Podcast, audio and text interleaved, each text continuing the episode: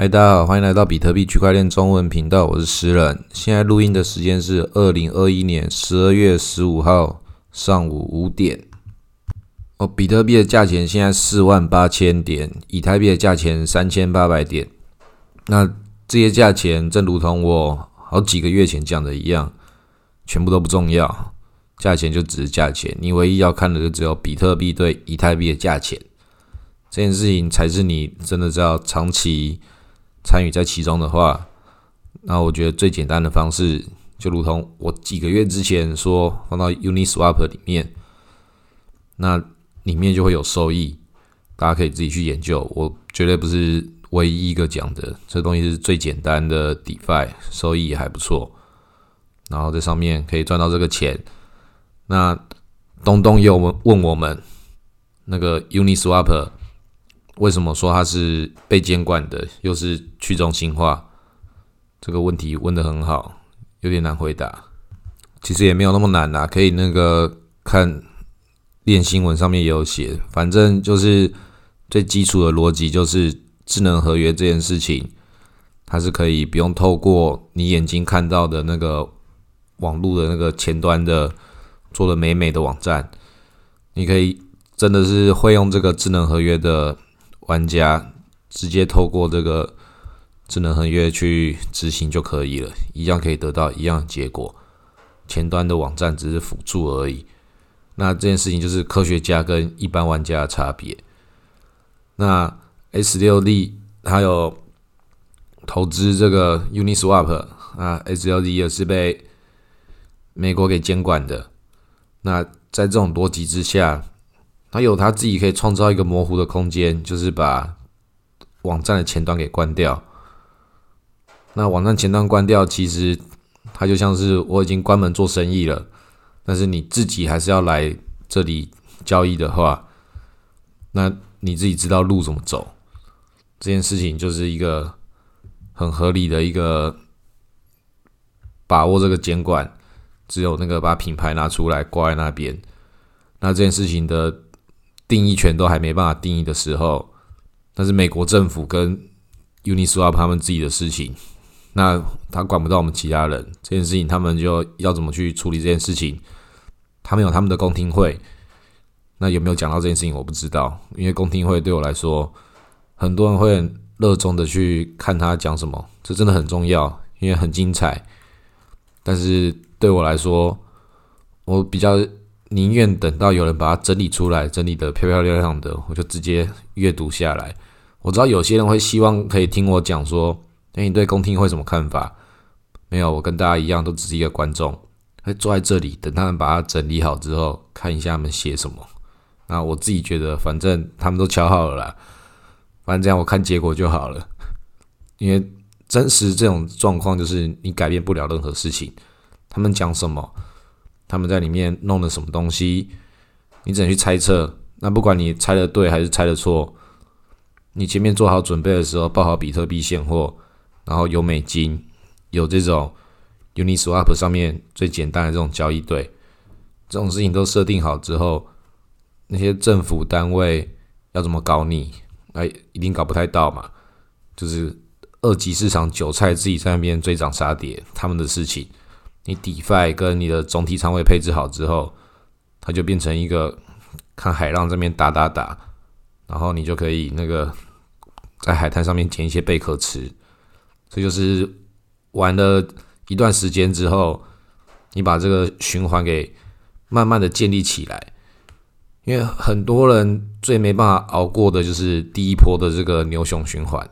你只要能够熬过第一波，然后第二波、第三波之后，它就变成一个你控制你的整体仓位这个平衡性的问题而已了。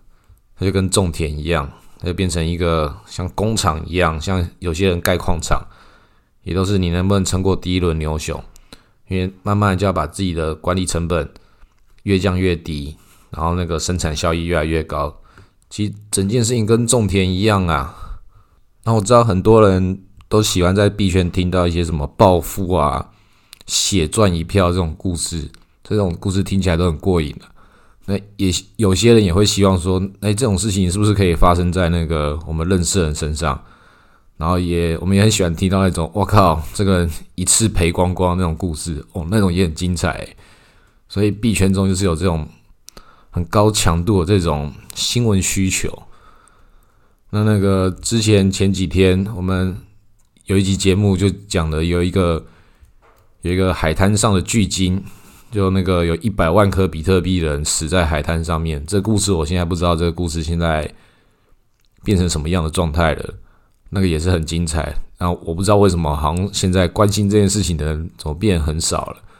我很想知道后续。那如果这种新闻的追踪，它可能就会代表了很多事情。那如果大家有关心这个事情的，可以跟我一样，就是有事没事的时候去 Google 一下，现在有没有新的状况？就跟那个 Mountain Gox 一样，他最近也是一直在谣传，他到底要不要把这个钱啊拨还给用户？那这个几年前发生的这个大山崩事件，那个时候这个交易所有八十趴的比特币交易量都在上面呢。那个用比特币量级的规模讲，比现在的币安、口音贝斯都大超多的。所以这件事情在比特币界是多么可怕的一件事情啊！所以现在它有机会产生了一些新的这个在 OTC 市场界的这种。那种很小的风声，但是就哇，有什么大笔资金什么的这种谣言啊，都会非常多。那大家在 OTC 市场中，就也是有一些人偶尔会翻船，这种故事偶尔都听得到。说做这种场外交易的朋友，全部都要很小心。然后再来是，每到这种时候，也会有一些像这种我们这种录节目的，或者是做一些品牌媒体新闻的。所以开始我们接一些代言啊，或接一些合作案的时候，也会有一轮的收割。就有些媒体就会不小心的跟某一些项目这种拿了钱之后，哦，这就很难搞了。这个全世界媒体都一样，但是在我们的币圈中的媒体跟这个传统媒体全部都一样。因为你可以看到，我时不时的都我的亲戚朋友们拿着《经济日报》或者是一些《工商时报》的一些新闻跟我说。这个可以投资吗？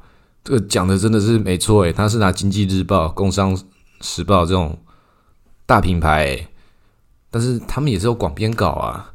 然后这种广编稿，会觉得好像大家对币圈的这些媒体会要求很多的专业分析，好像这个品牌在你这边出现过，你就应该要为这个消费者把关。这个讲法是没错的，但是呢，我们这个频道。就只有一个原则，就是谁付我钱，然后名字好好听，logo 长得好看，就可以先上了。反正我付钱，长得漂亮的先上。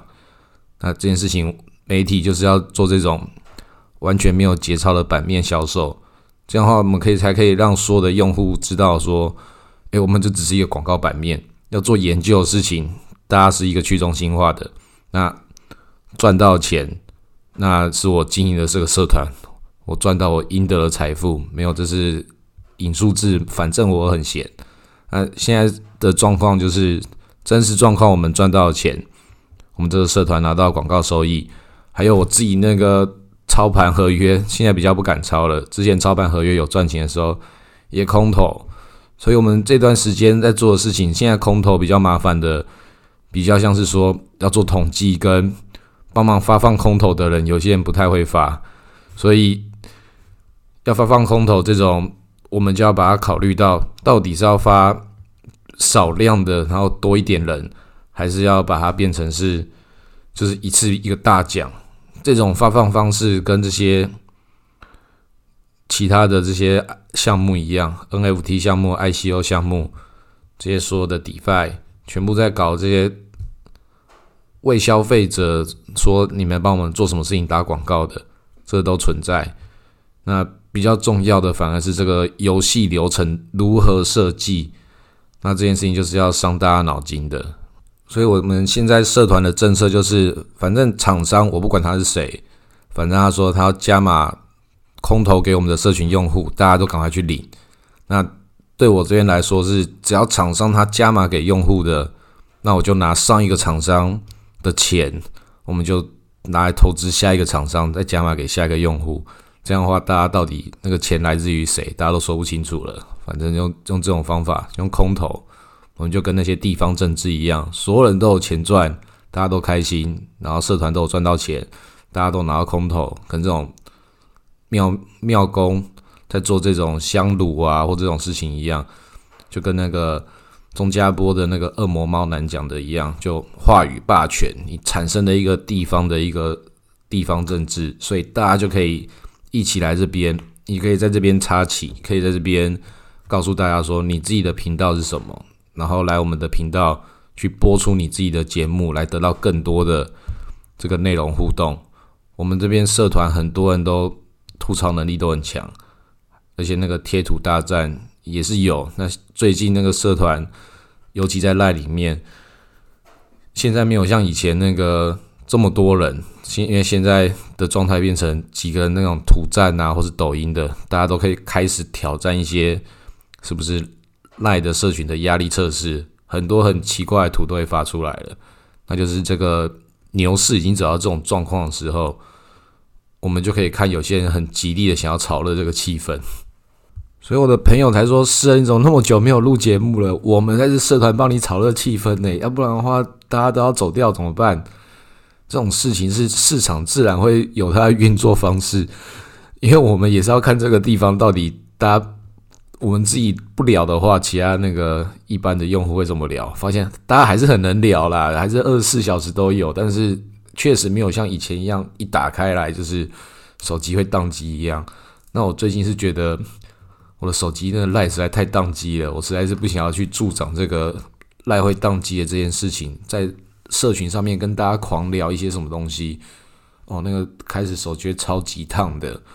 这件事情，手机已经换到最新的时候还是这样，所以赖已经快要炸掉了。我真的对赖快要受不了了，所以我没有在上面跟大家聊天或什么样状态的话，反正是赖的问题啦。我也不知道我在贴图上面花了那么多钱，然后这个手机可以连这个基本的通讯功能都要那个阻挠我跟我朋友讲话、跟大家聊天，实在是太过分了。我们都知道直接打电话了。